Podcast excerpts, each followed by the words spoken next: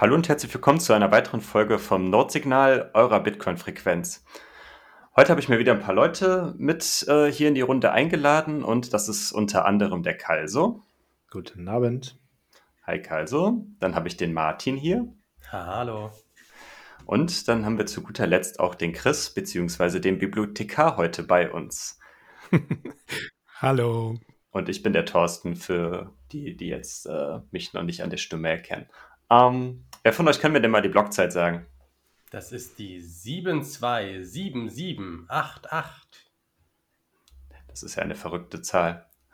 Aber gut, vielen Dank dafür. Ähm, ja, worüber wollen wir heute Abend reden? Äh, wir haben heute ein, eine Premiere von einer Kooperation mit der Bitcoin-Bibliothek, deswegen ist der Chris auch hier. Wir wollen okay. heute Abend über den Artikel äh, das bullische Argument oder der bullische, das bullische Argument für Bitcoin. Mhm. Irgendwie ist das, diese Übersetzung verwirrt mich immer noch. Auf jeden Fall im Englischen The Bullish Case for Bitcoin.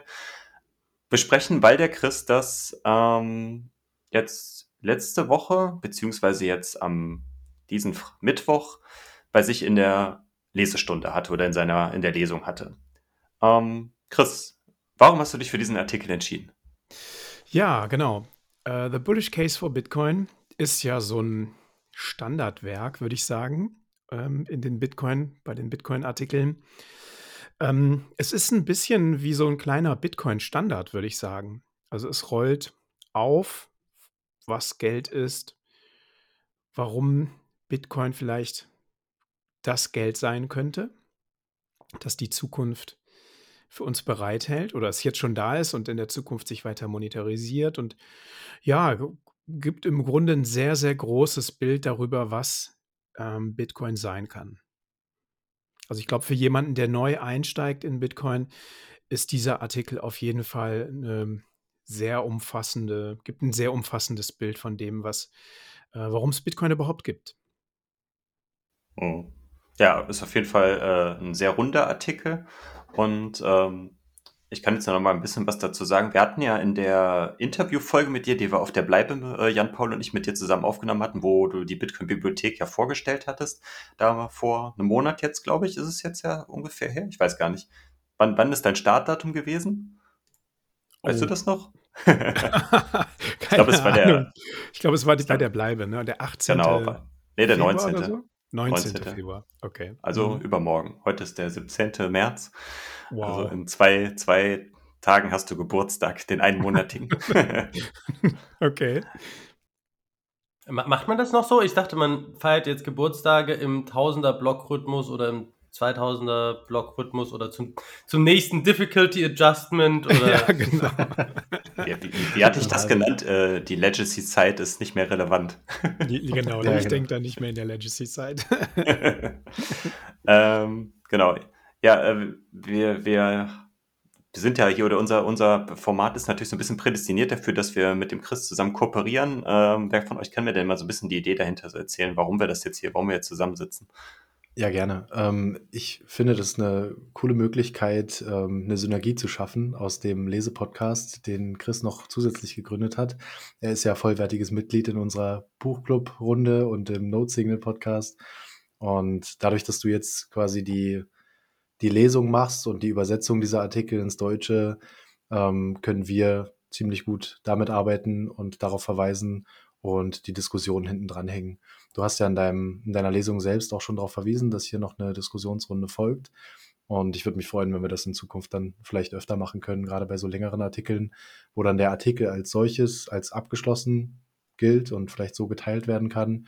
Und für jeden, der mehr Interesse hat, der hört dann bei uns nochmal rein und kann sich da über die Diskussion noch mehr Informationen erhoffen oder zumindest mal schauen, äh, ja, wie es bei uns angeklangen hat, den, wie der Artikel gewirkt hat auf die Audience. Ja, auf jeden Fall. Oh, sorry, dass du das so, dass du das so rational und das sind unsere Gründe und so. Und ich denke mir so, jede Gelegenheit, die ich nutzen kann, um mit ein paar anderen Bitcoinern abzuhängen und einfach über Bitcoin zu reden, ist eine gute Gelegenheit und das reicht vollkommen. Aber die Gründe sind gut. Also. genau. Ja, ich finde auch. Also die, ähm, das, die Lesungen sind das eine, ne? Und ähm, auf der anderen Seite finde ich es aber auch, ja, wichtig, sich dann noch darüber auszutauschen, was, was eigentlich diese, was die Artikel bedeuten oder ob, ob das irgendwie nachvollziehbar ist, was da drin steht und was vorgelesen wurde. Deshalb finde ich das total super, dass wir das dann hier noch diskutieren. Ja. Ähm, stößt ja vielleicht auch die eine oder andere Diskussion dann unter den Hörern auch noch an. Ne? Ja, absolut. Du hattest ja bisher, also zumindest ist mir jetzt ja nicht aufgefallen, ja, du hast die Artikel bisher immer nur vorgelesen, die du übersetzt hast, aber hast da ja wenig oder eigentlich fast gar nicht irgendwie die eigene Meinung oder dann zu diesen Artikeln dann äh, bisher dann mal äh, in, bei dir im Podcast hm, mit eingebracht, so wie du es ja vielleicht schon mal dir überlegt hättest, wie du es vielleicht schon mal machen könntest in Zukunft, aber bisher war das jetzt ja noch nicht der Fall. Hm, genau, also ich denke auch nicht, dass ich das unbedingt machen werde. Also ich bin ja auf die Idee des Podcasts bin ich ja gekommen über Bitcoin Audible von Guy Swan. Guy Swan macht das ja, ne? der ähm, gibt ja dann immer noch mal einen Kommentar zu den Artikeln ab, die er gelesen hat. Hm, ich persönlich muss sagen, dass ich es auch ganz oft dann abgebrochen habe, den Podcast. Also ich habe mir die Lesung angehört und dann nicht immer seinen Kommentar noch dazu. Ähm, Deshalb, ja, weiß ich auch gar nicht, ob das die Hörer dann noch hören wollen, wenn sie da mir irgendwie schon vielleicht eine Stunde zugehört haben beim Lesen, dann nochmal noch mal 'n Rant darüber, was da alles drin war. Ähm, deshalb finde ich das eigentlich besser, wenn das hier irgendwie von mehreren Leuten nochmal vielleicht von verschiedenen Perspektiven betrachtet wird, ne? Ich will ja auch gar nicht sagen, dass meine Meinung da dann unbedingt die maßgebliche ist. Ich finde das viel besser, das einfach, äh, in den Raum zu stellen, die Lesung und dann eben da eine Diskussion von außen zu haben. Das finde ich, glaube ich, viel zielführender für die Zuhörer. Was hast du denn über den Artikel so gedacht? Also, du hast es jetzt nicht in deiner Runde gemacht, aber in der Runde, die ist ja dazu da. Was waren so deine Gedanken bei dem Artikel? Was hat dich bewegt? Was hat dich mitgenommen? Was hat. Ne? Ja, ähm, ich weiß jetzt nicht, ob ich schon was vorwegnehme. Ne? Ihr wollt das ja gleich noch besprechen. Aber wenn du mich schon so fragst, dann sage ich auch was dazu. Also ich habe den auch relativ am Anfang meiner Bitcoin Rabbit Hole Reise gehört. Und der wirkt ja zumindest vom Titel erstmal und auch so im ersten Absatz, ne, denkst du so, okay, es geht hier ums Investieren. Da sagt ja jetzt einer, ne, investier mal, die und die Gründe gibt es dafür oder investier nicht, das sind äh, Risiken. Und im Laufe des Artikels merkst du, hey, das geht hier gar nicht um Investieren. Ne? Hier geht es eigentlich um neues Geld, was gerade entsteht. Und ähm, Vijay Boyapati erklärt ja auch, ne, also was ist Geld, wie kommt es zustande, dass sich Menschen auf einen Wertspeicher einigen. Und auf einmal steckt da viel mehr unter der Haube von diesem, äh, von diesem Artikel unter und auch unter der Haube von diesem, ja, so investitionsbezogenen Titel eigentlich und gibt ja, ja dann ein, am Ende ist ein relativ rundes Bild über das, was Bitcoin ist und was es auch werden kann. Das erste, was ich dachte, als ich den Titel gehört habe, dachte ich, das ist so ein Investment-Schinken. Ähm, also, dass es einfach so ein, so ein äh, sehr umfangreiches äh, Pamphlet ist an welche Chartmetriken muss ich nutzen, um äh, viel Geld aus diesem, aus diesem bullischen Anlagemodell Bitcoin zu erziehen. Ähm, auch wenn ich natürlich, als das rauskam, mitbekommen habe, wie das von der Community aufgenommen wird und dass es natürlich genau in die andere Richtung geht. Und das werden wir gleich noch im Detail besprechen. Ist einfach spannend, wie der Titel tatsächlich im Kontrast steht zum Inhalt. Ich muss ja sagen, meine Assoziation war anders, weil das, was er dafür gewählt hat, ist ja nicht, also als, als Bild, ist ja nicht äh, ein, ein Stier im klassischen Sinn, sondern er hat einen Minotaurus gewählt und der Minotaurus zeichnet sich ja dadurch aus, dass er eben auf Minos im Labyrinth sitzt und die Herausforderung hat, da rauszukommen. Und das hat für mich eher die Assoziation ausgelöst, zu sagen, okay, es ist ein Labyrinth und das ist ein Guide dafür. Das ist gut. Den Gedanken hatte ich noch gar nicht. Das ist spannend. Ich auch nicht. Und es ist, dazu ist es ein, ein Minotaurus, der, wenn ich, ich gucke gerade nochmal, aber der, wenn ich mich nicht äh, täusche, einen Hammer in der Hand hält.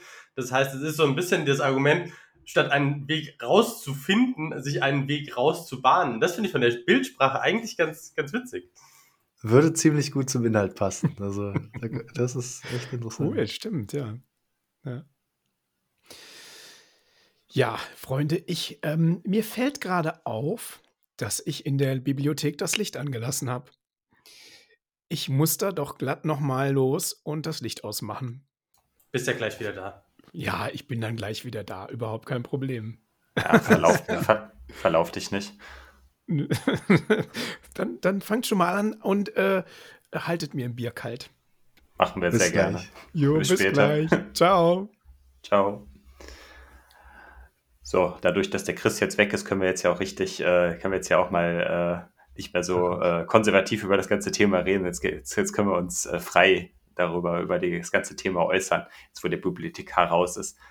Ähm, ja, womit sollen, wollen wir anfangen? Genau, äh, das ursprüngliche Buch ähm, oder der, der Artikel. Ich glaube, es gibt das auch als Buch, ähm, also zumindest in so einer bisschen hübscheren verpackten Variante und ein bisschen aufgedröselt, äh, meine ich. Aber der Artikel, der die Grundlage für das Buch auch dann darstellt, oder, ähm, ist ja 2018 erschienen, was auch meines Erachtens wichtig ist, um die Inhalte oder die Aussagen aus dem Artikel äh, in Bezug zu setzen, was für eine Meinung er vertritt und was in im Vergleich dazu jetzt in, der, jetzt in den letzten vier Jahren äh, bereits, schon bereits passiert ist, was er sich vielleicht vorstellen konnte, was in Zukunft passieren wird. Deswegen ist das vielleicht auch ganz spannend, dass wir da nachher nochmal so über diesen Bereich quatschen. Finde ja, diesen, dieser ganze Artikel ist schwierig zu beurteilen bzw. zu besprechen, weil er hat so ein bisschen das Problem, was, was man sonst von Freud zum Beispiel kennt, alles, was in dem Artikel drin steht, oder ein großer Teil von dem, was in dem Artikel drin steht, ist so in, ich sag mal, in das Bitcoin-Lore eingegangen und gehört so zum Basis-Know-how, dass für jemanden, der in den Space gekommen ist, nachdem der Artikel schon draußen war und auch eine gewisse Zeit draußen war, ist super schwierig einzuschätzen ist, was er überhaupt Neues gesagt hat. Ähm, weil alles irgendwie genau, also ne, du hörst alles, was, was musst du über Bitcoin wissen, was ist, ne, von was ist Geld, wie funktioniert das, wie, die, wie geht ein Wechsel von einem zum anderen, ähm, Wert und ne, Wert, Wertspeicher, Entwicklung, Hype-Cycle, ähm, frühe Phasen von Bitcoin, spätere Phasen von Bitcoin und was nicht alles. Und du denkst okay, das ist das, was ich alles weiß. Und dann liest du diesen Artikel und denkst so, ja, aber das ist jetzt nichts Neues, das weiß ich, obwohl es genauso gut sein kann, dass es halt erst durch diesen und ähnliche Artikel was Neues in den Space gekommen ist und du einfach diese Informationen vorher nicht da hattest.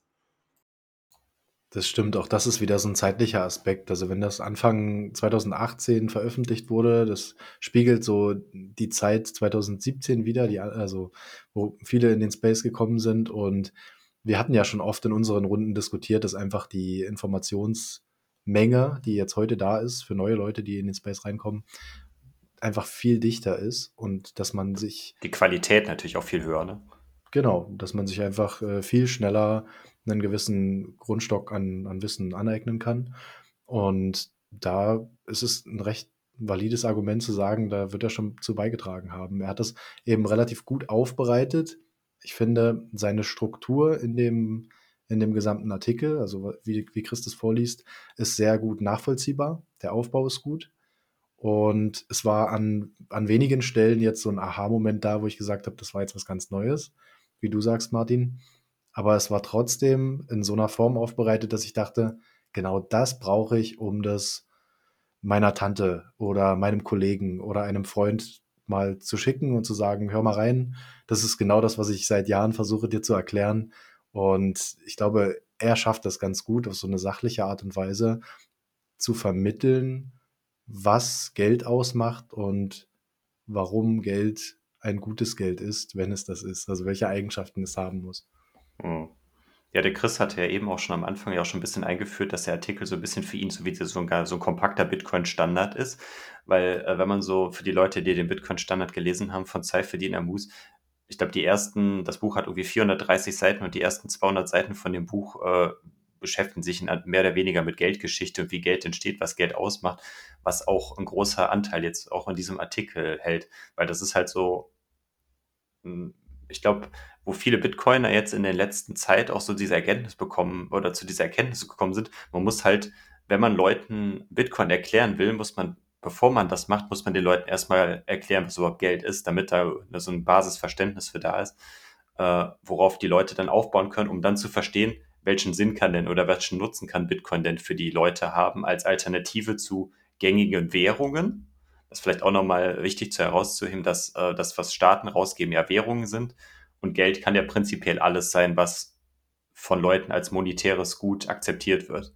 Und ähm, deswegen ist da der Ansatz was sicherlich ganz gut, dass er da erstmal so anfängt und erstmal definiert, was denn überhaupt Geld ist und wie Geld entsteht.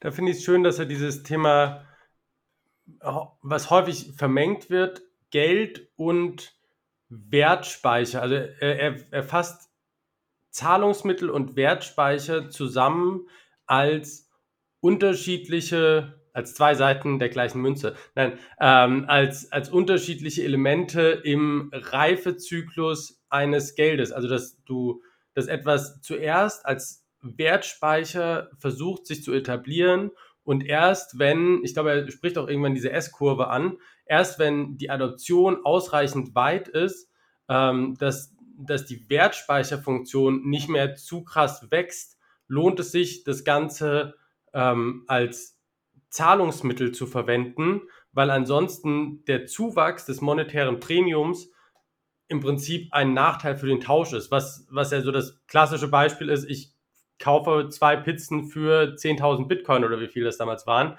Ähm, was du einfach gemacht, also ne, was einfach aus Unwissenheit zu, ist das noch ein Wertspeicher oder ist das schon ein Zahlungsmittel ist. Und ich glaube, das ist so ein, so ein zentraler Punkt zu sehen, okay, das ist, sind nicht zwei unterschiedliche Sachen, Bitcoin als Investment und Bitcoin als Zahlungsmittel sind nicht zwei unterschiedliche Sachen, sondern es sind zwei Sachen, die zum Gleichen gehören. Genau, er fängt ja auch damit an zu sagen, ähm, was das Grundproblem ist, ähm, was Bitcoin lösen möchte. Also er sagt, dass die Problemstellung ist, dass man nie zuvor ähm, Werte transferieren konnte ohne Mittelsmann.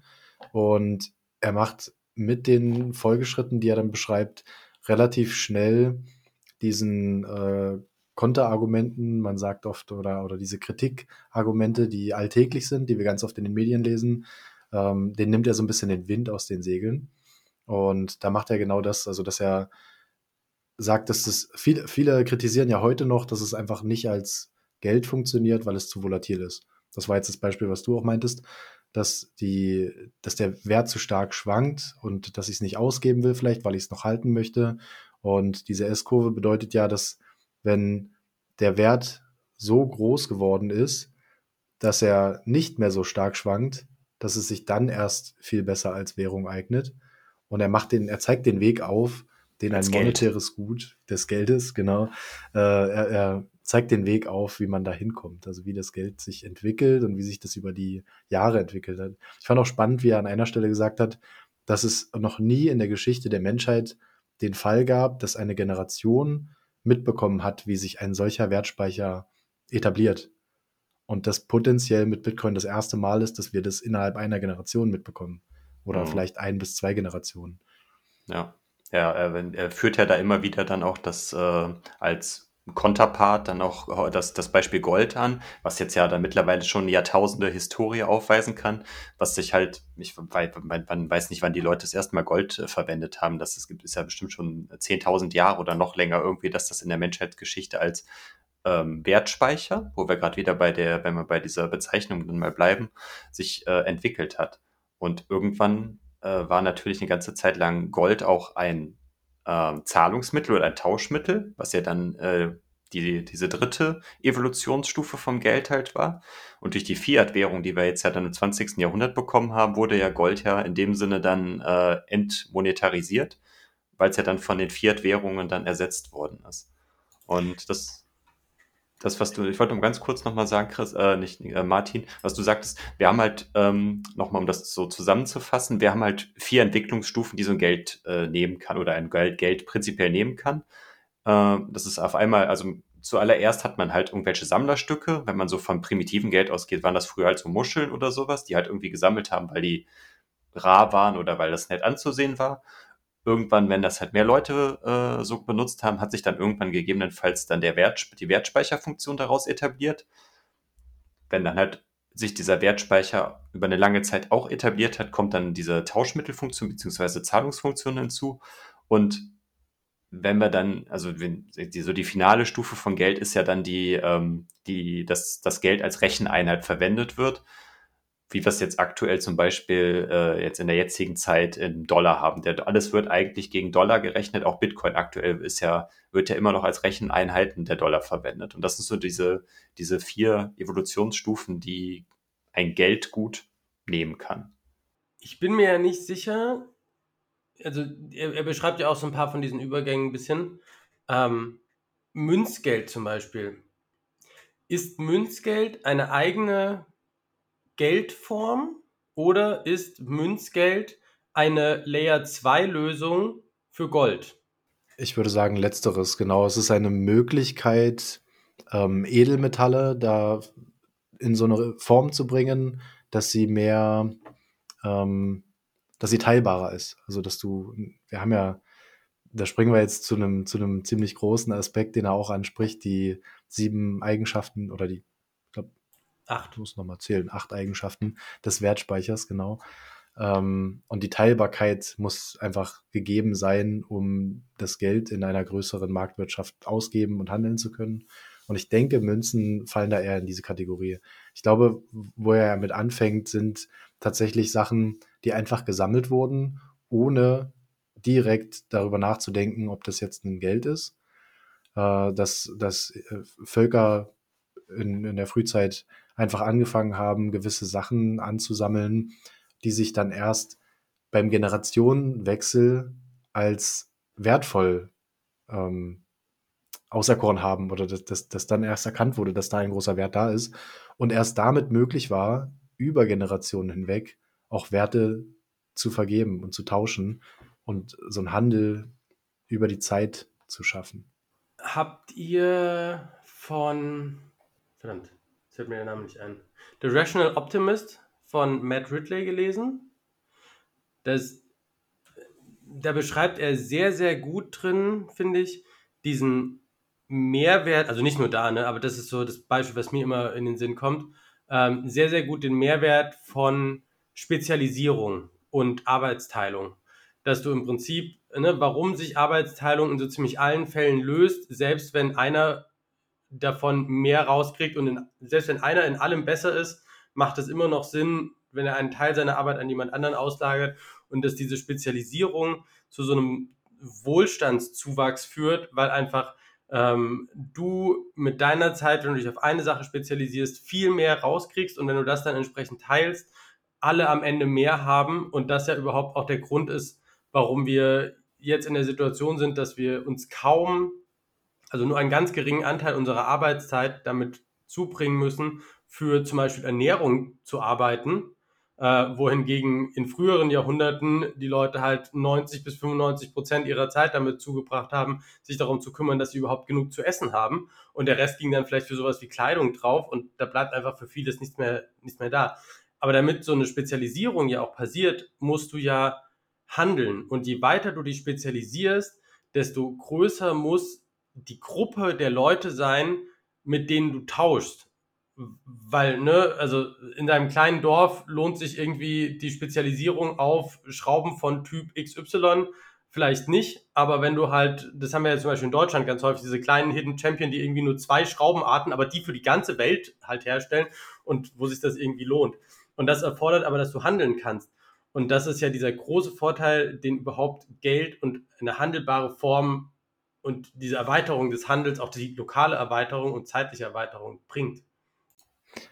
Das trifft auf mehreren Ebenen zu. Also ich, ich finde, ich glaube, wir hatten das Thema schon mal ähm, außerhalb des Podcasts und ich finde, man, man merkt es ziemlich stark, wenn man beispielsweise auf sein Handy guckt. Alle Geräte, alle Funktionalitäten, die in dem Handy verarbeitet sind, sind aus diversen kleinen Manufakturen, sei es in der Designentwicklung oder Softwareentwicklung oder wirklich der maschinellen Hardwarelösung ähm, zusammengestellt über geografische äh, Distributionen, über, also an verschiedenen Orten der Welt zusammengebracht. Die sind über die Zeit entwickelt worden. Also die haben sich quasi optimiert über die Zeit.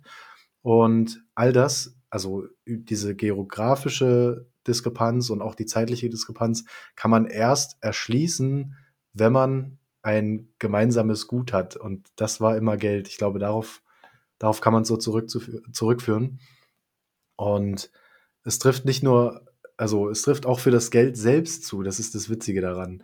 Also je besser das Geld ist und je einheitlicher, das sagt er jetzt wieder in seinem Artikel auch, je, je größer der Markt ist, der sich auf ein Gut, einen Wertspeicher einigt, desto größer sind die potenziellen Handlungsmöglichkeiten und desto größer auch der wirtschaftliche Erfolg, das Wachstum dieser Generation oder dieser, dieses Volkes. Äh, ich wollte dazu nur ganz kurz sagen, da hattest du ja auch über dieses Thema Spezialisierung, hattest, hattest du ja dann auch und der Jan Paul mit dem äh, Max Hillebrand vor zwei, drei genau. Wochen auch schon mal drüber gesprochen. Ne? Das war, glaube ich, die Folge äh, Notsignal Talk, glaube ich, Nummer 13. Das äh, Titel Handeln und Sein. Handeln und genau. Sein. Genau, da haben wir dann über das Thema, oder ihr hattet ihr über das Thema ja auch nochmal gesprochen, äh, was das so aus dem, philosophischen Ansatz dann, dann her, also kann man da vielleicht dann auch nochmal äh, erwähnen, dass das für den einen oder anderen auch nochmal dann hörenswert ist dann in der Richtung. Ähm, aber was du gerade gesagt hast, Karl, so fand ich eigentlich auch ganz gut, weil ähm, die, dass die, dieses Zusammenspiel dann einfach dazu führt, dass der Wohlstand in der Generation dann äh, oder in diesen, dieser Gesellschaft dann einfach da, davon dann äh, abhängig ist, dann wie stark dann auch der, der Grad der Arbeitsteilung dann ist und wenn, wenn halt da wirklich dann das Handeln, wie, wie ihr beides gerade schon gesagt habt, einfach möglich ist, dann funktioniert es auch dann oder dann ist dann auch, ähm, sind dann halt auch Wohlstandsvermehrungen äh, einfach möglich, die wir jetzt dann in den letzten, sagen wir 200 Jahren jetzt dann gesehen haben, die wir jetzt ja in den vorigen, vorigen Jahrhunderten jetzt zumindest nicht in diesem krassen Ausmaß gesehen haben, was ja dann eigentlich alles nur durch den äh, globalisierten Handel entstanden ist. Ich finde, das ist auch das Hauptargument für dieses Bank die unbanked, was ja, wo er hier gar nicht so drauf eingeht, aber hinter diesem Bankdienstleistungen für Leute, die das momentan nicht haben, anbieten, steckt ja nicht nur der, der Gedanke von, naja, ist fair und sollten nicht alle irgendwie Zugang zu Finanzdienstleistungen haben, sondern es steht vor allen Dingen aus meiner Sicht dahinter, dass du damit über 40 Prozent der Leute in die Lage versetzt, an einem, an einem globalen Handel teilzuhaben und die Vorteile der Spezialisierung mitzunutzen und wiederum ihre eigenen Kapazitäten zur Spezialisierung einzubringen. Und ich glaube, das ist so der größte Hebel, den Bitcoin wahrscheinlich am Ende sogar haben wird, neben, dass es keine Inflation gibt, dass du 40 Prozent mehr menschliches Kapital der Menschheit zur Verfügung stellst und alle davon profitieren. Und das ist, glaube ich, das ist, glaube ich, somit der krasseste Faktor, äh, Faktor davon. Das ist total spannend, dass du das anführst. Da habe ich jetzt in diesem Zusammenhang auch noch gar nicht so wirklich drüber nachgedacht. Das ist richtig gut. Das, weil sonst, wie du es gerade schon beschrieben hast, man spricht halt immer so über Fairness und so weiter. Natürlich ist das blöd, dass die Leute keinen Zugang zum, äh, zum, zum Bank Banksystem haben. Aber was ist denn denn der, warum wollen Menschen den Zugang zu einem, einem Bankensystem halt haben? Damit sie Zugang am Welt, am, am Handel oder zumindest an einem Handel, der über ihre Dorfgrenzen oder über ihre Grenzen von ihren, von ihrer, sage ich mal, persönlichen Reichweite, die sie dann halt am Tag laufen können, hinausgeht. Weil äh, wenn man, wenn man wirklich nur auf Bargeld angewiesen ist, dann ist dieser Radius eigentlich das, was man in einem Tag erreichen kann. Das ist dann der Handelsspielraum, in dem die Leute agieren können die haben halt keine Möglichkeit, dann äh, auf der anderen Seite der Welt irgendwelche Produkte zu kaufen oder vielleicht dann sogar, wenn wir von der globalisierten Welt ausgehen, wo du gerade, dass du das gerade beschrieben hast, dass die Leute ihre Dienstleistungen selber anbieten können. Ne? Also wenn ich halt irgendwie ähm, Fähigkeiten habe, irgendwas im IT-Bereich zum Beispiel zu machen, dann kann ich ja dann über Bitcoin zum Beispiel Bezahlung erhalten, indem ich meine Dienstleistungen anderen Leuten auf der anderen Seite der Welt anbiete. Das ist ja der Vorteil oder das Schöne an der Digitalisierung, dass wir ja dann, dass diese Spezialisierung dann halt überall auf der Welt prinzipiell abgerufen werden können, wenn die Leute natürlich auch erreicht werden und bezahlt werden können. Wir waren ja gestern beim, ähm, beim Meetup, in, beim 21 Meetup in Hennes Finest, dem, diesem Pfefferladen in Köln. Und da hat der Martin das auch so schön gesagt, dass du also die, die haben Pfeffer aus Kampot, eine Region in Kambodscha, die unter den Roten Khmer, was den Pfefferanbau angeht, komplett zerstört wurde, weil halt ne, Bauernstaat und dann brauchte man das Land, um dort irgendwie Reis anzubauen. Ähm, und dort wird überhaupt erst seit 95 grob wieder Pfeffer angebaut. Aber die hatten halt vorher, haben die versucht, den Pfeffer dort irgendwie zu verkaufen und sind halt auf einen Kilopreis für Pfeffer von einem Dollar oder so gekommen und hat gemeint, naja, selbst in den ärmsten Regionen der Welt kannst du Pfeffer nicht für einen Dollar das Kilo anbauen. Das lohnt sich einfach nicht. Ähm, und dann hat deren französischer Kooperationspartner dort, die haben halt geholfen, das mit aufzubauen zu sagen, okay, das ist eine Region, die für Pfeffer besonders gut ist und haben denen quasi geholfen, einen Platz im Weltmarkt zu finden und für diesen spezial hochwertigen Pfeffer einen europäischen Markt auch zu finden, mit Leuten, die das Geld einfach dafür bezahlen können. Und deshalb ist das jetzt eine Pfefferregion, einfach nur weil die, und da spielt, glaube ich, dieser Faktor Bankdienstleistung auch eine große Rolle, zu sagen, okay, wir schließen diese Leute an einen Handel an und die profitieren davon und uns steht ein neues Gut zur Verfügung, was es vorher schlicht so einfach lange Zeit nicht gab. Hm. Gerade wenn es ja da was du, das ist vielleicht auch ganz spannend, dass es dann da vor Ort in der Region auch ähm, gar, gar keine, äh, also zumindest keine wirklichen Abnehmer für dieses Gut, was da vor Ort lokal produziert wird, gibt. Oder zumindest ähm, die Leute können es natürlich abnehmen, aber es reicht wahrscheinlich dann nicht um die, äh, um den Anbau der Leute vor Ort, dass das halt äh, äh, finanzierbar oder dass das dann die, diesen Anbau finanziert. Und ja. wenn, wenn natürlich, sage ich jetzt mal, die entwickelte westliche Welt da äh, in der Lage ist, einfach höhere Preise zu bezahlen, um diesen Anbau zu finanzieren, dann hat man ja genau dann diese, ähm, diese Win-Win-Situation für, für beide Seiten geschaffen. Und das ist wirklich guter Pfeffer gute Werbung dafür. Also es gibt, es gibt schon auch krasse Gegenbeispiele oder Extrembeispiele, wo es eben nicht funktioniert. Und da haben wir die Folge vom CFA Front zum Beispiel, wo man einfach sieht, was passiert, wenn das Geld komplett vorgegeben wird, wenn du keine Möglichkeit hast, in irgendwelche Alternativwährungen auszuweichen und da komplett eingeschränkt bist in jeglicher Form des Handels international. Also wirklich immer nur über diesen einen Kanal, wo dein Geld vorgegeben wird. Also das Land, was dir sagt, welches Geld du verwenden musst, sagt auch, was du handeln darfst, beziehungsweise kriegt ein super Premium von dem, was du an lokalen Ressourcen vermarktest. Und er, er geht ja hier in dem Artikel auch relativ zu, zu Ende nochmal darauf ein, was passiert, äh, wenn, wenn Staaten sich wehren und ähm, was sie, wie sie versuchen, das einzuschränken sozusagen. Also dass sie ähm, die, die vorhandenen Gelder, die da sind, ähm, in, einer, in einer gewissen Weise versuchen zu regulieren, dass sie das entweder besteuern wollen oder ähm, dass sie es einfach verbieten oder Handelsplätze verbieten. Und das wäre so, eine, so die einzige Möglichkeit, die ich sehe, die das verhindert, dass sich das mehr durchsetzt, was ihr gerade beschrieben habt. Wie seht ihr das?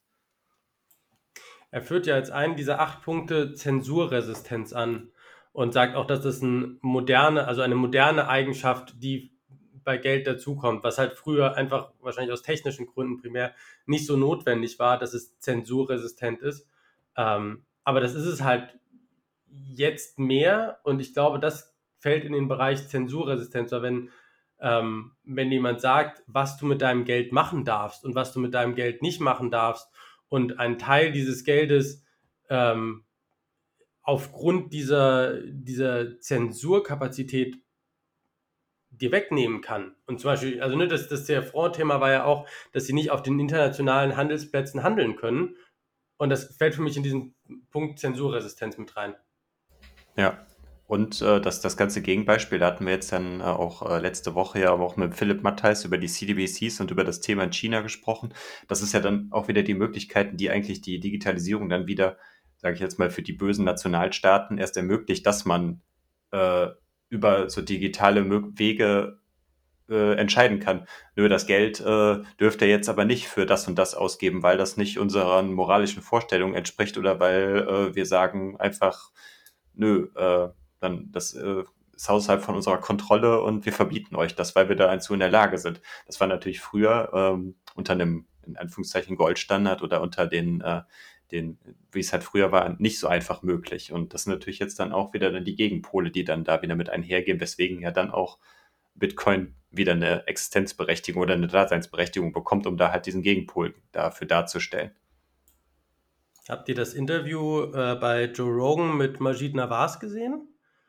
Wo er ja, auch das auf das Thema, ne, wo er auch auf das Thema CBDCs eingeht und im Prinzip sagt, das ist keine Währung, sondern das sind Gutscheine, weil du kriegst im Prinzip vorgegeben, was du mit deinem Geld machen darfst. Und es das heißt vielleicht alles Geld, aber wenn wenn zentral kontrolliert werden kann, dass du mit dem Geld nur eine bestimmte Menge Brot zum Beispiel kaufen kannst und danach ist dein Brotkontingent erschöpft, dann ist das nichts anderes als ein Brotgutschein und halt kein Geld, was du ausgeben kannst, wie du es als freier, souveräner Marktteilnehmer für richtig erachtest. Und dieses ganze Thema CBDC, also da können wir, glaube ich, abschweifend rein, aber das ist so gruselig, also so gruselig.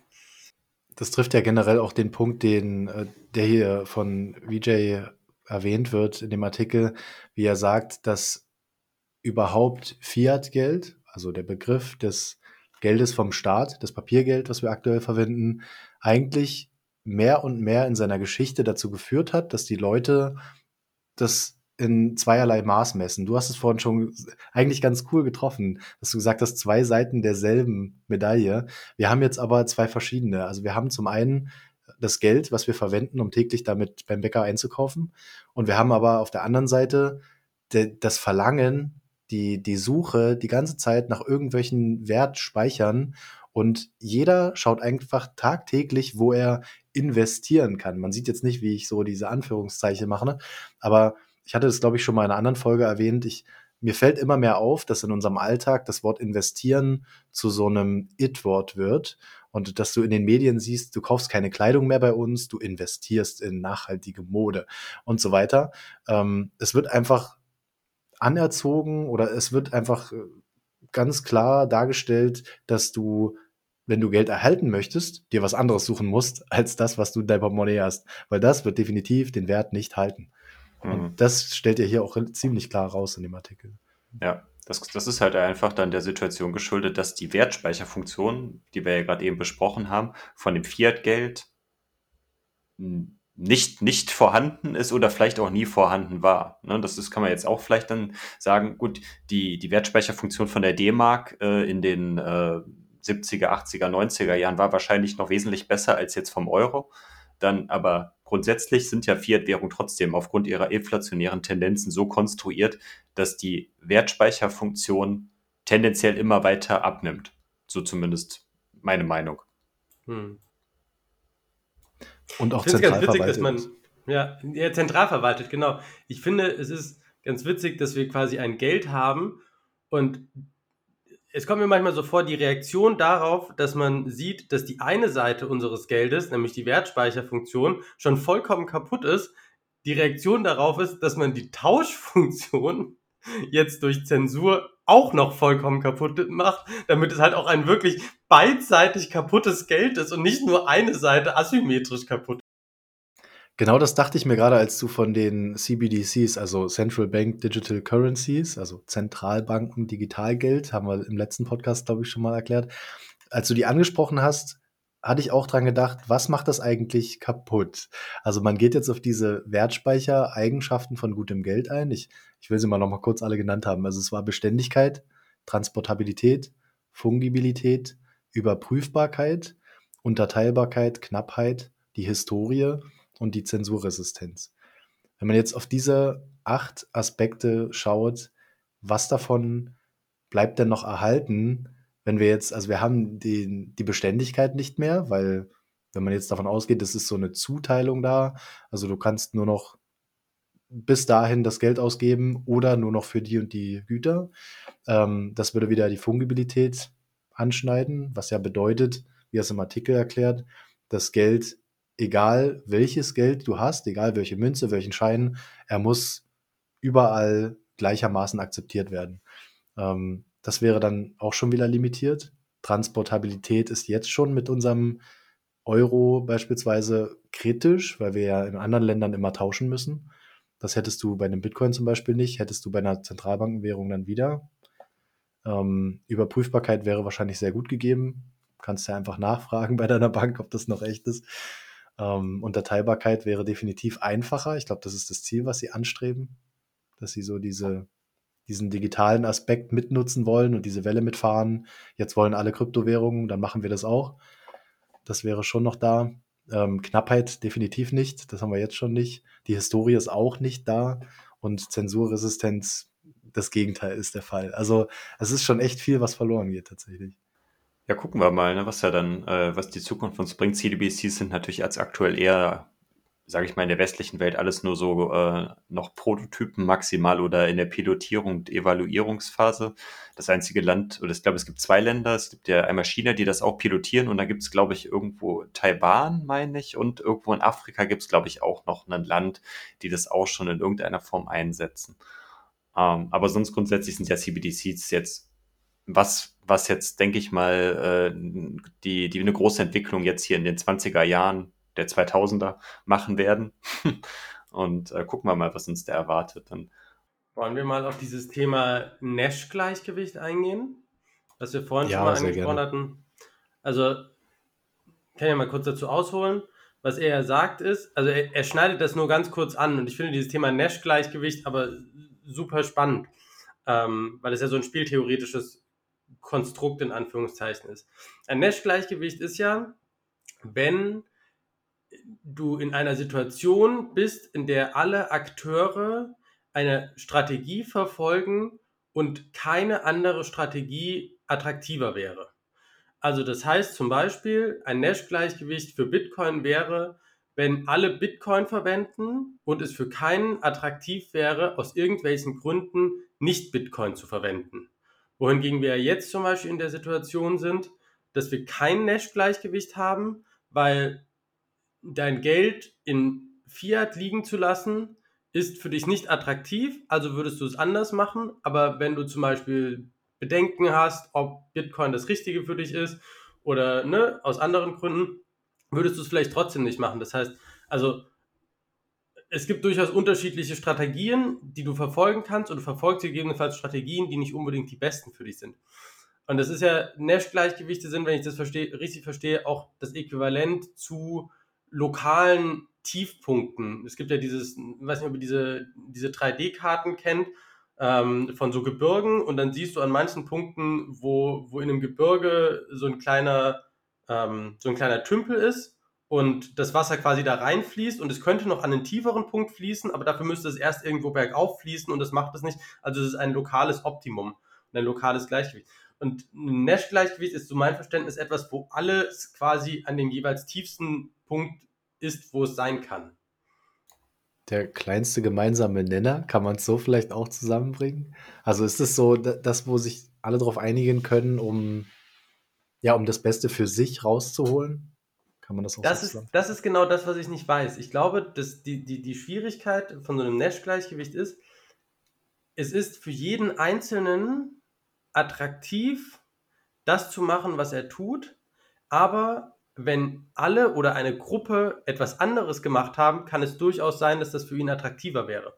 Also das Beispiel, was ich dazu im Kopf habe, ist, wenn wir jetzt uns alle entscheiden, in Bitcoin zu gehen, dann führt das gegebenenfalls dazu, dass die westlichen Länder ihre Vormachtstellung verlieren, weil vieles, worauf diese Vormachtstellung in der Welt baut, auf Fiat halt ist. Und also zum Beispiel die USA hat ja an sich am meisten vom Dollar. Und wenn man wenn sie auf Bitcoin geht, verliert sie was davon. Trotzdem ist es für jeden Einzelnen in den USA attraktiv, sich für Bitcoin zu entscheiden. Und das heißt, in Summe hast du ein gegebenenfalls schlechteres Ergebnis für dich, aber für jeden Einzelnen war es das Klügste, das zu machen. Hm. Da sprichst du auch einen ganz guten Punkt an, dass äh, die USA jetzt mit der aktuellen Weltleitwährung, mit dem Dollar, prinzipiell bei einer Bitcoinisierung der Welt oder bei einer Hyperbitcoinisierung, um dieses Wort zu bemühen, natürlich auch am meisten zu verlieren haben, weil sie jetzt ja dieses ähm, exorbitante Privileg, wie es der äh, Charles de Gaulle damals, äh, ich glaube, unter dem ähm, äh, Bretton Woods-System in den äh, 70er Jahren oder in den 60er Jahren definiert hatte. Da hatten wir ja dann unter anderem ja dann auch schon über den, äh, in dem, äh, als wir den Artikel vom Petrodollar besprochen hatten, äh, auch könnt ihr gerne auch noch mal reinhören, wenn euch das, das die Entstehung von, von dem Dollar oder der dominanten Herrschaft des Dollars in der, der jetzigen Welt interessiert, könnt ihr da gerne noch mal reinhören. Aber die haben, wie ich es gerade schon sagte, die haben natürlich extrem viel zu verlieren und deswegen liegt ja die Vermutung von vielen Leuten ja auch nahe, dass die USA da ja dann vielleicht zukünftig dann auch sich spieltheoretisch dafür zu entscheiden werden, Bitcoin relativ schnell zu adaptieren, um die, dieses, um dieses Schwinden der, der Macht in der Welt in irgendeiner Form zu kompensieren, so wie du es gerade beschrieben hast, Martin. Und das sagt ja auch, dass das eigentlich eine gewisse Ironie ist, weil es ist so, also an sich ist das ja eine unglaubliche Stärke, was sie dadurch hinkriegen, weil sie ihre jetzige Vormachtstellung zugunsten einer zukünftigen Vormachtstellung aufgeben, mit dem Risiko, ihre Vormachtstellung insgesamt zu verlieren, aber um das Risik, dem Risiko zu begegnen, dass wenn sie es nicht machen und sich zu lange auf ihrer aktuellen Vormachtstellung ausruhen, sie in der Zukunft keine mehr haben. Und das ist ja dieses, ähm, dieses, wenn man, wenn man so Clay Christensen mit äh, Theory of Disruption sich zum Beispiel anschaut, das ist ja das, was ganz wenige Unternehmen schaffen, am Anfang einer Innovation, die ihnen alles wegnehmen wird, sich komplett neu zu erfinden, ihr aktuelles lukratives Modell zu riskieren, um in der nächsten Innovationswelle vorne dabei zu sein. Und das ist schon, also auf seine eigene Art und Weise, wenn die USA es schafft, in der einer Bitcoin-Welt vorne mit dabei zu sein, dann ist das ein Innovationsachievement, was man einfach echt anerkennen muss. Das Gleiche ist ja beim Internet passiert. Also er geht in dem Artikel ja hier auch darauf ein, dass so ein, so ein Kampf entstehen wird zwischen dem Silicon Valley und den traditionellen Banken und deren Vormachtstellung durch den US-Dollar. Das Interessante daran ist, dass Silicon Valley kann jetzt ohne Zustimmung, ohne jegliche Vertragspartnerschaft mit, mit irgendwelchen Banken genauso davon profitieren, wie der Blogger in Ägypten davon profitiert, dass er einfach Bitcoin akzeptiert. Das, die, dieses Potenzial, eine App zu entwickeln und das direkt monetarisieren zu können, ist genauso groß, vielleicht sogar größer für einen Softwarekonzern wie Apple oder Microsoft, wie es das ist für jemanden, der in einem unterdrückten Staat ähm, ja vielleicht auch den US-Dollar nutzt, weil er das bisher nur als Ausweichlösung hatte. Und jetzt in Zukunft aber einen überall verfügbaren digitalen Finanzwert hat, auf den er sich da stützen kann oder wo er einen Ausweg schafft aus dem inflationierenden lokalen Geld. Hm, und der schließt sich, wie wir es gerade eben ja schon gesagt haben, ja dann äh, eigentlich den kompletten Weltmarkt dann direkt, dass er da dann die Möglichkeit hat, seine Services oder seine App, um das Beispiel von dir jetzt nochmal zu nehmen, überall auf der Welt zur Verfügung zu stellen und in der Form dann auch dann von den Leuten, die natürlich dann auch Bitcoin äh, für sich selber oder, oder die Unternehmen, wer auch immer dann der, die Kunden dann von äh, diesem Entwickler sind, dann äh, ihnen dann entsprechend zu bezahlen.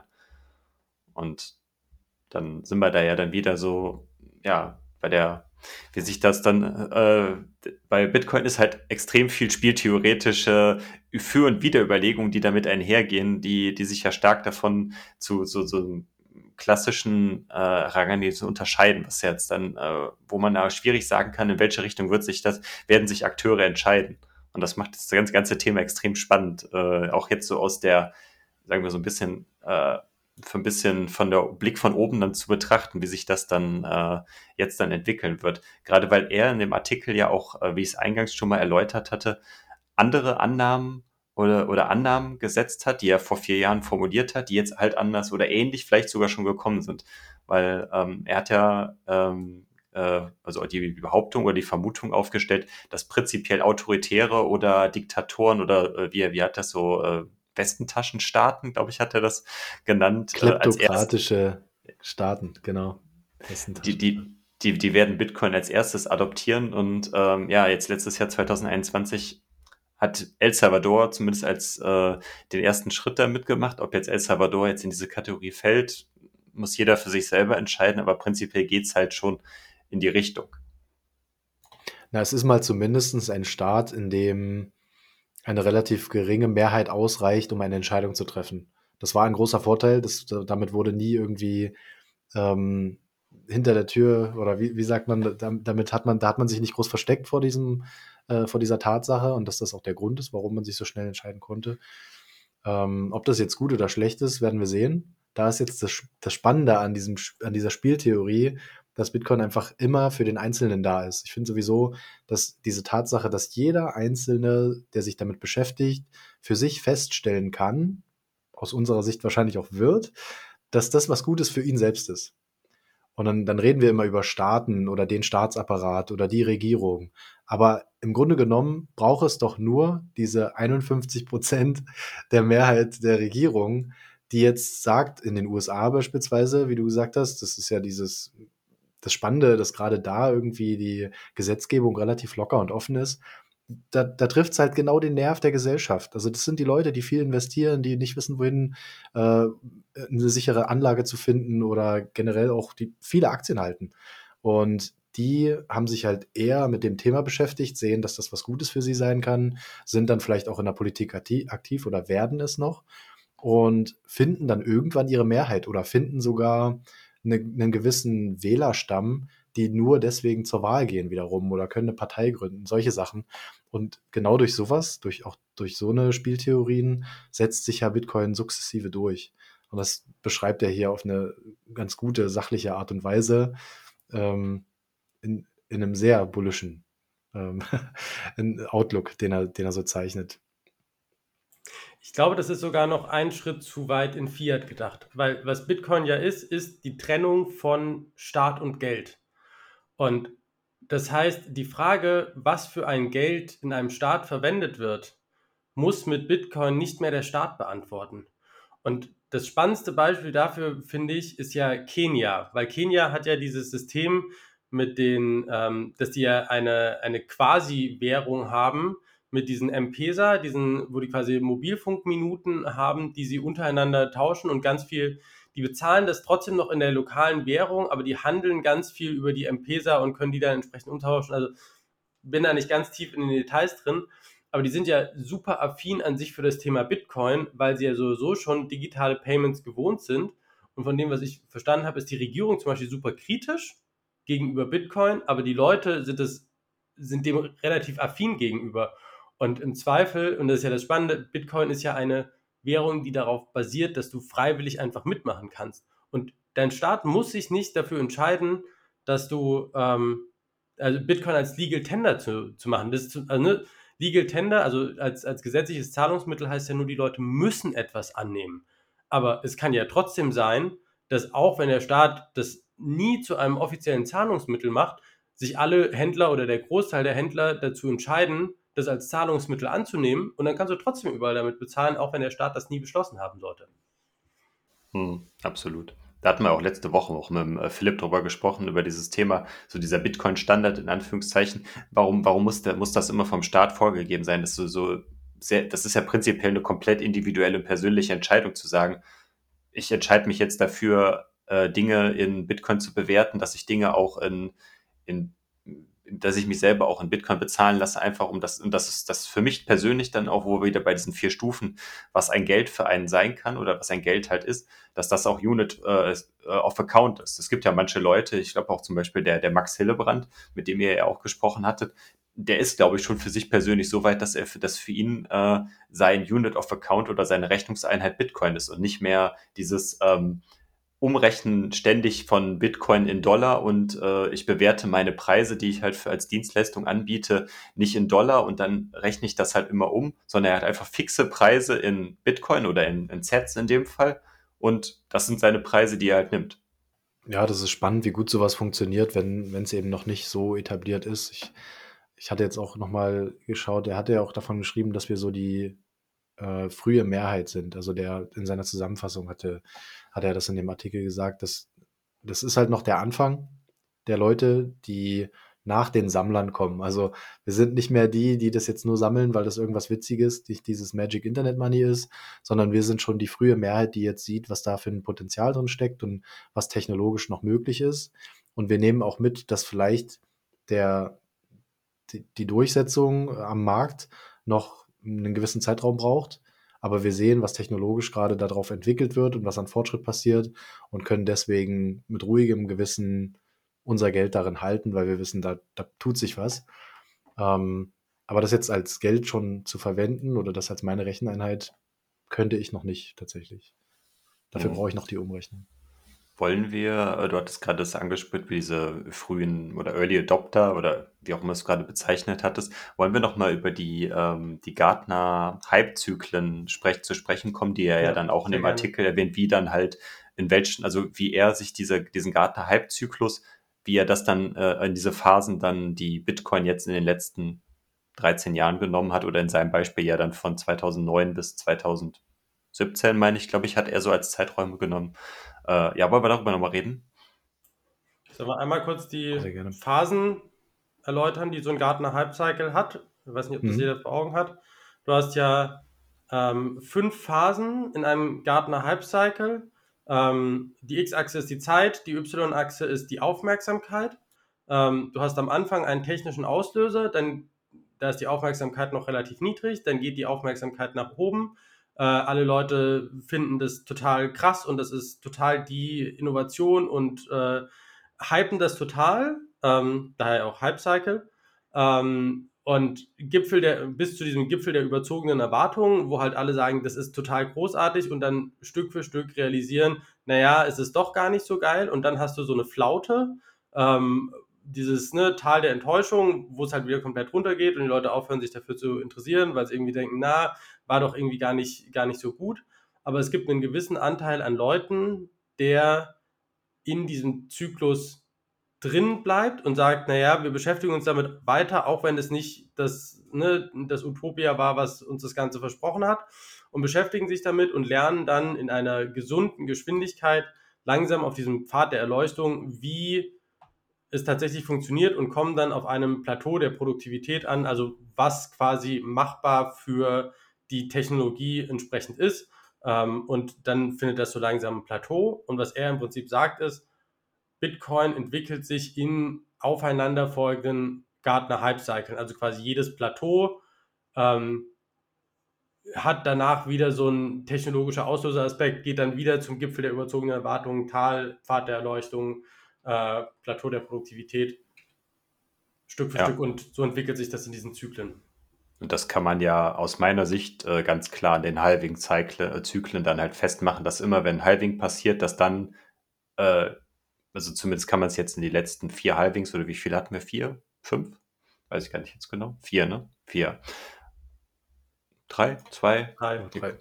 Okay, wie auch immer. Auf jeden Fall, äh, dass man ja immer dann äh, kurz nach dem Halving oder dann ein Jahr, halbes Jahr später, dass dann halt immer diese äh, Explosionen dann nach oben, dann sei es jetzt auch am Kurs, aber mit dieser Kursexplosion sind ja dann auch immer ganz viele Leute dann auch in diesen Space gekommen, die dann halt wieder dann auf dieser äh, Hype-Welle dann gesurft werden, wie Martin, wie du es gerade schon super beschrieben hattest. Und da kann man wahrscheinlich jeden Halving-Cycle dann wirklich so als Hype, Hype-Cycle auf den, äh, wie Gartner das dann halt in so einem Technologiebereich auch beschreibt, äh, sehen. Zumindest so meine, meine Meinung. Wobei er matcht die anders, ne? Also er hat die ja, er hat für bis 2018 hatte die ja gematcht und ich guck mal ganz kurz äh, in, in den Text rein. Ähm, die liegen nicht komplett über den, über den Zyklen, sondern die liegen um andere Ereignisse teilweise rum. Also du hast natürlich erstmal irgendwie den Hype-Cycle nach, nach Gründung ähm, und am Anfang sind noch mehr, aber dann gibt es viele andere Ereignisse, die da mit reinspielen und die im Zweifel auch nicht zwingend an die Halvings gebunden sind. Zum Beispiel sowas wie Lightning ist ja was, was ein Hype-Cycle ausmacht. Oder, ähm, oder wenn du irgendwie eine zweite, eine 2.15 ist Ethereum rausgekommen, hat vielleicht auch irgendwo was verändert, weil plötzlich sich die Welt nochmal so ein bisschen verändert hat. Und ich glaube, die Triggerpunkte sind im Zweifel andere. Oder jetzt letztes Jahr zum Beispiel hatten wir zu einem ähnlichen Zeitpunkt wie das Halving, aber nicht zwingend an das Halving gekoppelt, ähm, den ersten Staat, der das adoptiert hat. Und von daher, ich bin nicht sicher, ob tatsächlich die Halvings, die Halvings sind für die Kursentwicklung entsprechend, aber die, die Hype-Cycle sind davon zumindest teilweise losgelöst. Ja, zumindest macht er im Artikel, macht er die Verbindung auf zu Ereignissen wie die erste Börse, an der es gehandelt werden kann, also wie sich das entwickelt hat. Dann auch dieser Crash da drumherum, ne? Und er gibt ja auch so ein bisschen den Ausblick in die Richtung, dieser nächsten Etappe, was das für ihn auch schon war, dieses extremen Ausbruchs und das Wachstum, dieses absurde Wachstum, wenn dann die ersten Staaten oder er hat, glaube ich, in irgendeiner Stelle auch gesagt, die Unternehmen das akzeptieren, ab einer gewissen Größe. Und da spielt er auch oft auf den Market Cap, also die Marktkapitalisierung des Gutes an. Das heißt, erst wenn das eine gewisse Größe erreicht hat, dann kann wiederum so dieser nächste Zyklus starten, weil dann können die großen nächsten Player investieren in das Gut. Hm. Ja, was mit den Unternehmen spricht ja auch ganz gut an. Da haben wir ja auch 2020, 2021, nee, 2000, 2021. Hat man ja auch gesehen, dass Tesla da ja auch einen großen, äh, eine große Position aufgebaut hat und natürlich Michael Saylor ganz vorne mit dabei mit MicroStrategy, die dann so als auch als größeres äh, börsengelistetes Unternehmen äh, sich entschieden haben, Bitcoin aufs Balance Sheet mitzunehmen und dadurch ja dann auch äh, die und die Unternehmen dann in den, äh, also immer mehr äh, Unternehmen dann in diesen Bitcoin-Space äh, reingebracht haben und, und damit ja dann auch den Weg geebnet haben für vielleicht auch in der Zukunft weiteren Institutionen, die dann sagen, Bitcoin ist das, ist das Mittel der Wahl für uns. Ihr schreibt ja auch, dass diese Gartner-Zyklen jedes Mal größer werden. Also die Leute, die sie mit reinziehen, werden mit jedem Zyklus äh, werden die größer, die Menge an Geld, die Schwankungen, das wird alles größer. Und wenn ich mir jetzt überlege, wenn jetzt quasi der Zyklus ist, wo äh, Unternehmen und Staaten langsam anfangen, zumindest so Vorreiterunternehmen und Staaten, da reinzugehen und die dann mit, ich sag mal, Big Money in das ganze Thema reingehen und dann kommst du an den Punkt, wo die für sich feststellen, nee, ist doch nicht so geil, wie wir dachten und fangen an im ne, Banken, Großunternehmen, Staatens, die Bitcoin zu verkaufen. Ich glaube, kein Crash, den wir bis jetzt hatten, wird dem irgendwie im Ansatz nahe kommen. Düstere Prognose. ja, das stimmt. Das war, das war ja auch schon die Kritik, ne, als es losging, dass die ersten Konzerne das kaufen und das, ich meine, Tesla hat es ja auch schon versucht, zum Teil der Liquiditätstest, wie, wie das so besprochen wurde, dass einfach mal ein Teil verkauft wurde und geschaut wurde, wie sehr sie den Markt bewegen. Hat ja funktioniert, ne? Sie hatten ja. das ja dann äh, gemacht und dann ja irgendwie dann eine Woche später dann erst, äh, erst äh, angekündigt oder dann halt veröffentlicht, dass sie es getan haben. Und da gab es ja zumindest offensichtlich mein, aus meiner Erinnerung keine großartige Marktbewegung. Ich glaube, die Marktbewegung gab es dann erst dann nach der Ankündigung oder aufgrund der Ankündigung, dass die das wieder verkauft haben, dass wieder alle Leute gesagt haben, oh mein Gott, Tesla geht schon wieder raus, ganz schrecklich. Und äh, aber das da waren wir halt dann wieder, dass halt viele Leute neu in den Bereich reingekommen sind und diese, diese klassischen Weekends, wie sie so schön heißen, die dann äh, schnell dann auch wieder äh, sich von ihren Positionen dann auch selber wieder trennen, die sich halt von solchen Sachen beeinflussen lassen. So ein bisschen beschreibt er das ja auch. Er sagt ja hier auch, dass das, ähm, dass das ausgelöst wird, meistens das dann durch News, also durch Schlagzeilen aber dass vorher der Trend eigentlich schon in die Richtung ging. Also, dass meistens nicht der Auslöser ist, dass das medial dann darauf zurückgeführt wurde: „Oh, China hat jetzt wieder das Mining gebannt“ oder, äh, „Tesla hat jetzt verkauft“, sondern dass einfach etwas Vorangegangenes oder die Übersättigung des Interesses des Interesses, ähm, dazu geführt hat, dass es dann wieder zurückging, so. Also, dass so dieser Abfall dieses Hype-Zykluses stattfand. Ich glaub, Sind auch schon bei ein bisschen über einer Stunde. Ja. Das fasst den Halbzyklus so ganz gut zusammen. Der ist auch, der ist auch relativ sachlich, finde ich. Ja.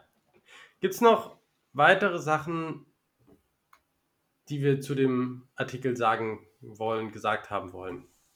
Ich, ich fand ganz spannend, wie er so den Übergang zum Tauschmittel beschreibt. Also, wo er dann sagt, dass ab wann ein Geld zu einem Tauschmittel wird, wo ja jetzt oft gesagt wird, dass wir da noch nicht sind und dass das noch fehlt und dass da eine gewisse Schwierigkeit herrscht. Und ich höre das auch oft von Leuten, mit denen ich darüber rede, die dann sagen, naja, ich, das kannst du doch überhaupt nicht als Geld verwenden. So, das hat mehrere Gründe. Die Leute sagen entweder, wo kann ich es dann ausgeben? Dann fehlt vielleicht die Information, dass du damit vielleicht online auch schon was kaufen kannst oder dass du es an jeder Stelle einfach instant umtauschen kannst und dann damit deine Sachen bezahlen, ob der, äh, der Verkäufer dann nur mitbekommt, dass du jetzt gerade mit Bitcoin bezahlt hast oder ob das jetzt in Euro war. Das sei mal dahingestellt, aber es ist schon möglich. Aber was noch viel spannender ist, wie er es im Artikel beschreibt, sind so, er nennt es die Opportunitätskosten. Und das finde ich, ist ein interessanter Begriff. Man hört das manchmal, dass dieses Risiko, etwas auszugeben, wovon du weißt, dass es irgendwann viel mehr wert ist. Kennt ihr das, wenn, wenn ihr mit Leuten drüber mhm. redet und ihr sagt so, ja, das ist aber so viel wert und das ist so knapp und dann sagen die irgendwann, wenn sie es vielleicht an, ansatzweise auch hm, verstehen oder dass, dass sie es wirklich hinterfragen wollen, dann kommt oft so die Frage, jetzt hatte ich das erst am Wochenende, dass einer zu mir sagt, naja, aber dann gibt es ja irgendwann niemand mehr aus.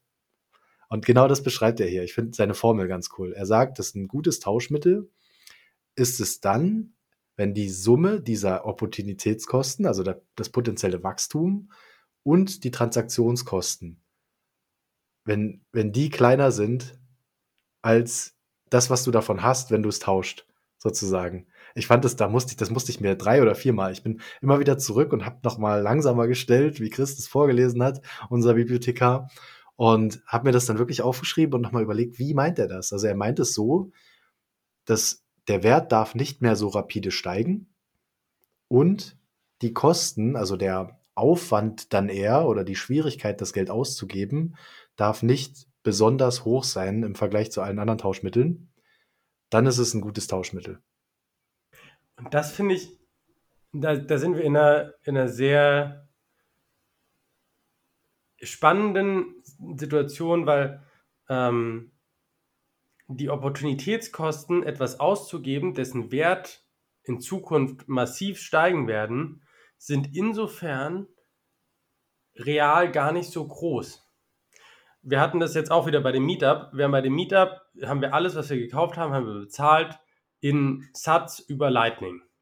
Und wir haben diesen, wir haben diesen Zettel, da haben wir, glaube ich, alle irgendwie fotografiert, wo dran stand, äh, ein Bier 4000 Satoshi. Weil wir uns dachten, in zehn Jahren wirst du denken, was zur Hölle, warum hast du dir, hast du 4000 Satoshi für ein Bier ausgegeben, heute könntest du dir dafür ein Auto kaufen, ja, und wa warum machst du das? Und dann hat irgendjemand gemeint so, ja, aber wenn ich das nicht in Satz bezahlen würde, dann würde ich es halt in Euro bezahlen. Und wenn ich es in Euro bezahlen würde, dann hätte ich einfach ein paar Euro weniger zum Stacken. Und so gebe ich es in Satz aus und habe ein paar mehr Euro zum Stacken.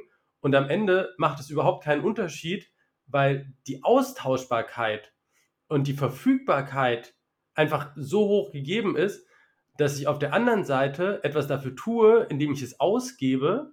Und ne, ich, ich gebe es jetzt aus ähm, und dadurch steigt der Wert von Bitcoin, weil ich es jetzt auch als Zahlungsmittel mehr verwenden kann. Und das ist ja wiederum im Interesse von allen, weil ja dann jeder, der Bitcoin als Zahlungsmittel verwendet, den Wert von Bitcoin für alle steigert. Und das finde ich, das finde ich ganz gerne. Und das hast du mit anderen Sachen irgendwie nicht. Und ich glaube, das hast du, wenn wir dann in der Phase sind äh, von einer Hyperinflation von Fiat und einer Hyperdeflation von Bitcoin, dann wirst du eine Phase haben, wo Leute das schlicht nicht ausgeben, sondern erst dann danach wieder. Aber zwischendrin, also bevor das so ist und nachdem dieser, dieser steile Teil dieser S-Kurve, dieser S-Kurve in der Adoption da ist, ich glaube, davor und danach kannst du wunderbar Bitcoin ausgeben, solange du es entsprechend wieder nachsteckst. Mhm. Äh, zwei, zwei Punkte dazu. Die Opportunitätskosten, beziehungsweise nicht die Opportunitätskosten, die Transaktionskosten sind natürlich jetzt durch so Technologien wie Lightning, was wir jetzt in den letzten Jahren ja gesehen haben. Äh, das ist ja auch witzig weil, oder spannend, weil äh, in dem Artikel, äh, als er diesen Artikel geschrieben hat, da war das Lightning-Netzwerk ja, ich weiß nicht, ob es überhaupt schon äh, in irgendeiner Implementierung schon da war oder es war halt zumindest als Entwurf vorhanden, aber es war ja lang nicht so in der, in der, wie es in der ausgeprägt hat oder äh, so, so weit verbreitet, wie es jetzt mittlerweile ist, wobei verbreitet natürlich im Bitcoin-Space auch, äh, muss man immer, äh, muss man dann immer wieder in Relation setzen dann. Aber grundsätzlich, es funktioniert einfach, wie du es gerade beschrieben hast, gestern beim Meetup. Wir können damit bezahlen, wir können einfach Peer-to-Peer-Dinge bezahlen zu fast nahezu äh, null Transaktionskosten oder zumindest äh, zu vernachlässigbaren Transaktionskosten. Und das bringt halt einfach dann diesen Aspekt Transaktionskosten schon so weit runter, dass äh, sich Bitcoin auch dann mehr zu einem Zahlungsmittel anbietet, als es vielleicht dann noch äh, vor vier Jahren war, als dieser Artikel geschrieben worden ist, als das Lightning-Netzwerk noch nicht in dem, dem Zustand war, den wir jetzt haben. Ja, genau so. Ich habe mir auch genau die Notiz gemacht, also einfach zu dem Stand heute mal einen Vergleich zu ziehen. Und jetzt haben wir das Lightning-Netzwerk und die Transaktionskosten. Man sieht es ja auch jetzt, Mempool noch offen die sind relativ gering. 2017, ich erinnere mich, du hast wirklich 20 Euro bezahlt für eine Transaktion. Und jetzt hast du, bist du wieder bei unter einem Euro, je nachdem, wie groß natürlich die Transaktion ist und was du, ob du Multisig machst oder nicht. Ähm, aber auch, ja, auch die sind wieder gesunken und es haben sich Möglichkeiten gefunden, das zu umgehen. Wobei auch hier, also bei diesen Opportunitäts- und Transaktionskosten sind auch so Sachen gemeint wie, welchen Aufwand musst du betreiben, um das als Geld zu verwenden, wo er dann auch noch den, die Verbindung zieht zu, damit hat natürlich der Staat wieder einen Hebel und kann sagen, wenn ich das jetzt besteuere, dass du in der Bar dein Bier mit Bitcoin kaufst, dann kann ich verhindern, dass das ein lukratives Transaktionsmittel wird. Also ich kann so ein bisschen einen Hebel ansetzen als Staat und unterbinden, dass das Tauschmittel sich schneller durchsetzt, indem ich das besteuere. Jede Ausgabe muss zu so und so viel besteuert werden. Und das könnte, das ist auf jeden Fall auch ein Risiko, was er, was er noch sieht oder was es gibt. Ähm, vielleicht kommen wir dazu noch, so dieses, diese letzten Punkte, die er noch angibt, ähm, gängige Fehleinschätzungen und Risiken, dass wir da mal noch drauf eingehen. Ja, um nochmal ganz kurz das Steuerthema nochmal kurz anzureißen. Der Staat hat ja auch dieses Monopol darauf, dass er ja dann auch festlegen kann, ich möchte, dass äh, Steuern in der Währung, ne, also jetzt nochmal die Unterscheidung Geld und Währung ist ja was unterschiedlich. Währung ist das, was der Nationalstaat ausgibt, Geld ist das, was für jeden von uns Geld, äh, ein monetäres Gut sein kann. Und der Staat legt halt einfach fest, er möchte, möchte die Steuern oder die Steuern müssen in der, in der jeweiligen Währung des Nationalstaats bezahlt werden. Und dadurch hat er ja dann so, dass auch ständig dann die Nachfrage nach diesem Gut dann auch vorhanden ist oder nach diesem Geldgut vorhanden ist, dass die Leute ihre Steuern bezahlen können, weil sonst, ja, droht man halt mit Strafen, Haftstrafen, wie auch immer, dann, wenn die Steuern nicht bezahlt werden. Das ist halt so im Endeffekt ja dann das, das Druckmittel, was der Staat dann auch dadurch hat. Aber lass uns gerne nochmal zu den Fehleinschätzungen gehen, was du gerade angesprochen hattest. Ja, das passt ganz gut zu dem, was es noch gab. Also er sagte auch, dass die, dass Verbote von Handelsplattformen noch eine Möglichkeit sind. Und das haben wir ja schon gesehen. Also es gab grade, schon Verbote auch, in China. Ist gerade auch sehr aktuell jetzt auch, was jetzt auch in der EU jetzt ja in den letzten Tagen diskutiert worden ist, mit diesem, also zumindest jetzt keine Verbote von Handelsplattformen, aber dieser, wo die, diese, dieser, diese Regulation und der Bann von prinzipiell von äh, äh, energieintensiven Konsensusmechanismen, wie es ja so schön dann heißt, und das Thema ist ja noch nicht durch, ne? Da kommt ja auch noch ähm, ja. Sustainable Taxonomy, äh, wo es ja ganz viel um die Besteuerung geht. Das ist ja so die, die nächste große Hürde, äh, dass das nicht irgendwie besteuert wird, weil, ne, ja so eine CO2-Steuer auf Bitcoin-Transaktionen machst. Und das ist ja auch so ein ganz explizites Risiko, dass er sagt, solange der Wert einer neuen Währung noch in der alten Währung drinsteht, kannst du diese Wertveränderung, die sich aus dem Durchsetzen der neuen Währung ergibt, als Gewinn in der alten Währung besteuern. Und das ist ja genau das, was passiert, weil ne, es heißt ja immer so schön, ein Bitcoin ist ein Bitcoin. Ähm, und deshalb hast du keinen Gewinn gemacht, wenn du einen Bitcoin hast. Die Kaufkraft hat sich im Zweifel verändert, aber ein Bitcoin ist halt eine wankende Menge an Dollar, Euro, Fiat, whatever. Ähm, und dann zu sagen, naja, weil du jetzt mehr Euro dafür kriegst, hast du Gewinn gemacht und den musst du besteuern, aber hast vielleicht gar keinen Kaufkraftgewinn gemacht, das ist natürlich so ein bisschen eine trickige Fehleinschätzung. Hm. Ja, gruseliges Szenario und potenzielles Risiko auf jeden Fall auch. Ja, ja was wir auch sehen. Und, und, als Ergänzung dazu, ich werde nicht müde, diese Statistik zu erwähnen. Der Euro von 1997, in dessen Kaufkraft haben wir heute noch 23 Cent. 23 Cent ist ein Euro von zu Beginn des Euros wert.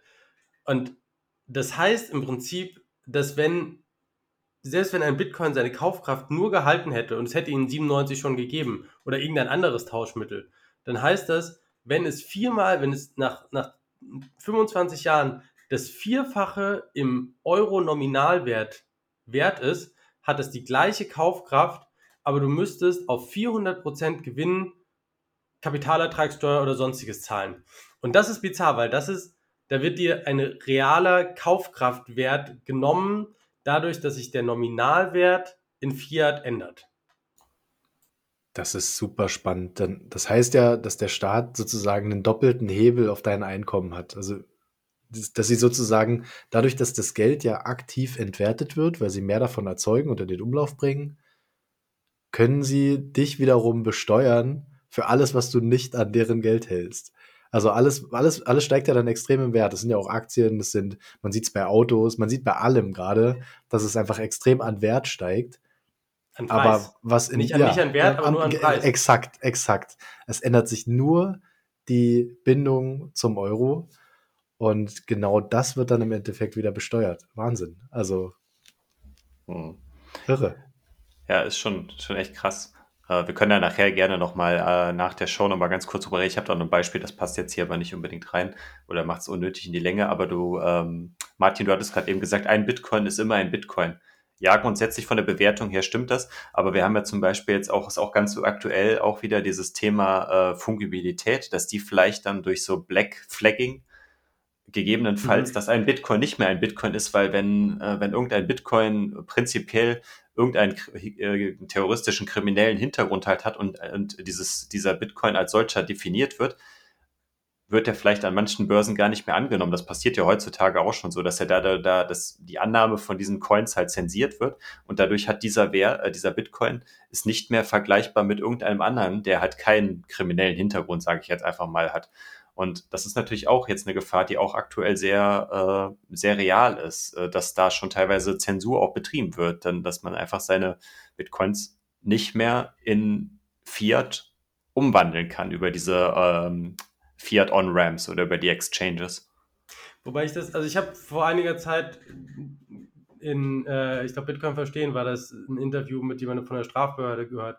Und der hat auch gemeint, an sich ist das kein reales Risiko, weil im Zweifel muss nur jemand hingehen und so eine Dust-Attack auf alle Adressen machen und auf jede Adresse einen kompromittierten Satoshi machen und da du jedes Mal dein gesamtes UTXO-Set spenden musst, ist alle, sind alle Transaktionen danach kriminell und dann kannst du nicht mehr sagen, nee, wir nehmen die nicht mehr an, weil dann müsstest du alle verweigern und dann wird es komplett nicht mehr funktionieren und spätestens in dem Moment bricht das Thema zusammen. Das heißt, an sich kannst du das komplett boykottieren, indem du einfach alles kriminell machst und damit das System von kriminellen Bitcoin ad absurdum führst.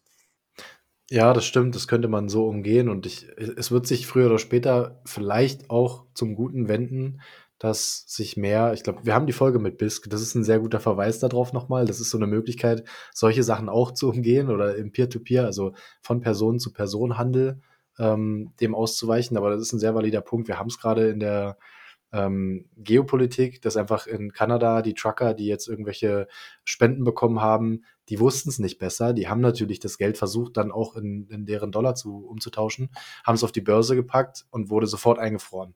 Also die Börsen waren verpflichtet, das Geld sofort einzufrieren und das ist dann weniger aber auch auf Bitcoin zurückzuführen, als eher auf die On- und Off-Ramps, was uns wieder zu diesem, zu der Lokalwährung bringt, also zu dem, zum Euro, zum kanadischen Dollar, US-Dollar. Das ist wieder eigentlich die Schwäche dieser Schnittstelle und nicht die Schwäche des Protokolls. Aber es ist ein valides Risiko, was er im Artikel nennt. Und finde ich auch gut, dass er da schon so weitsichtig war, das 2017, 18 schon mit einzubringen. Und ich glaube, also er hat noch einen letzten Punkt drin, das ist so auf der Protokollebene, dass er sagt, okay, Konstruktionsfehler und man hört immer so, Quantencomputer könnten den Sicherheitsalgorithmus hacken. Ähm, ich glaube, das haben wir schon oft diskutiert, das, das kann man nie komplett ausschließen, sage ich auch. Äh, die Wahrscheinlichkeit ist aus meiner Sicht mittlerweile relativ gering und er bringt ja auch den Lindy-Effekt an, das heißt, je länger ein System funktioniert, desto wahrscheinlicher ist es, dass es auch in der Zukunft noch funktionieren wird. Von daher ähm, sollte man es mal erwähnt haben und sollte man auch, klar, auch immer im Hinterkopf haben. Aber es ist jetzt nicht so die dominante Bedrohung wie vielleicht die Fungibilität, wenn man sich nicht richtig damit beschäftigt. Hm. Ja. Also können wir in Summe sagen, Bitcoin, das ist eine sehr bullische Sache. Wir finden das sehr gut. Und äh, damit schließen wir wahrscheinlich. Genau, also wir, wir können ja auch ganz kurz nochmal die Schlussworte von dem Artikel vom äh, äh, kurz nennen. Also er sieht für sich, in 50 Jahren wird die Geldbasis Bitcoin sein und das ist sein Ausblick für die Zukunft, weil alle Argumente, die er in dem Artikel an, anspricht, dafür sprechen, also mehr dafür sprechen, dass Bitcoin eine große Zukunft vor sich hat. Und das ist auch der Grund, warum wir hier auch, wir drei jetzt hier zusammensitzen oder wir fünf in der gesamten Crew und äh, uns dafür einsetzen, dass wir diesen Podcast machen. Und wir sehen das ja alle relativ ähnlich. Ähm, und hier nochmal der Stelle nochmal der Verweis, wenn ihr euch den äh, Artikel nochmal durchlesen wollt, dann findet ihr den auf der Aprico-Mediathek. Aber wie wir es natürlich eingangs schon gesagt haben, der Chris hat sich extrem viel Mühe gegeben, den auch selber nochmal zu übersetzen und den selber einzusprechen. Also ihr findet den da in der Bitcoin-Bibliothek in extrem hoher Qualität vorgelesen und ja, es stehen euch alle möglichen Wege offen, die Informationen aus diesem äh, Artikel zu beziehen. Wo ist Chris eigentlich? Wollte der nicht wiederkommen? Ja, irgendwie, äh, ja, weiß ich nicht. Ich habe auch nichts mehr von ihm gehört. Ihr? Nee, ne? Hat er, hat er den Lichtschalter nicht gefunden? Ich glaube, der ist auch ganz am Ende des Korridors. Ja, die Bibliothek. Hoffen wir mal, dass er nicht wieder eingeschlafen ist, wie bei der Folge über den bullischen Case. Ja, stimmt. Und wieder, stimmt, ja. wieder geträumt hat, dass er seine Bitcoin verkauft. Das würden wir ihm nicht wünschen. Nein, nein, nein, nein. Von daher. Grüße ja, gehen gut. raus an Chris. Genau, schöne Grüße hier dann in die Bibliothek. Äh, hast einen guten Job gemacht dafür, dass wir jetzt hier drüber reden konnten. Äh, ja, Jungs, äh, habt ihr noch einen Punkt oder sollen wir die Folge rund machen? Bis zum nächsten Mal und focus on the signal, not on the noise. Dann damit bis zum nächsten Mal. Bis dahin. Macht's gut. Ciao. Ciao. ciao. So, da bin ich wieder. Äh, jetzt sind alle Lichter aus in der Bibliothek. Ähm, Moment. Hallo? Hallo? Notsignal Crew? Hallo, seid ihr noch da? Oh. Ah. Focus on the signal, not the noise.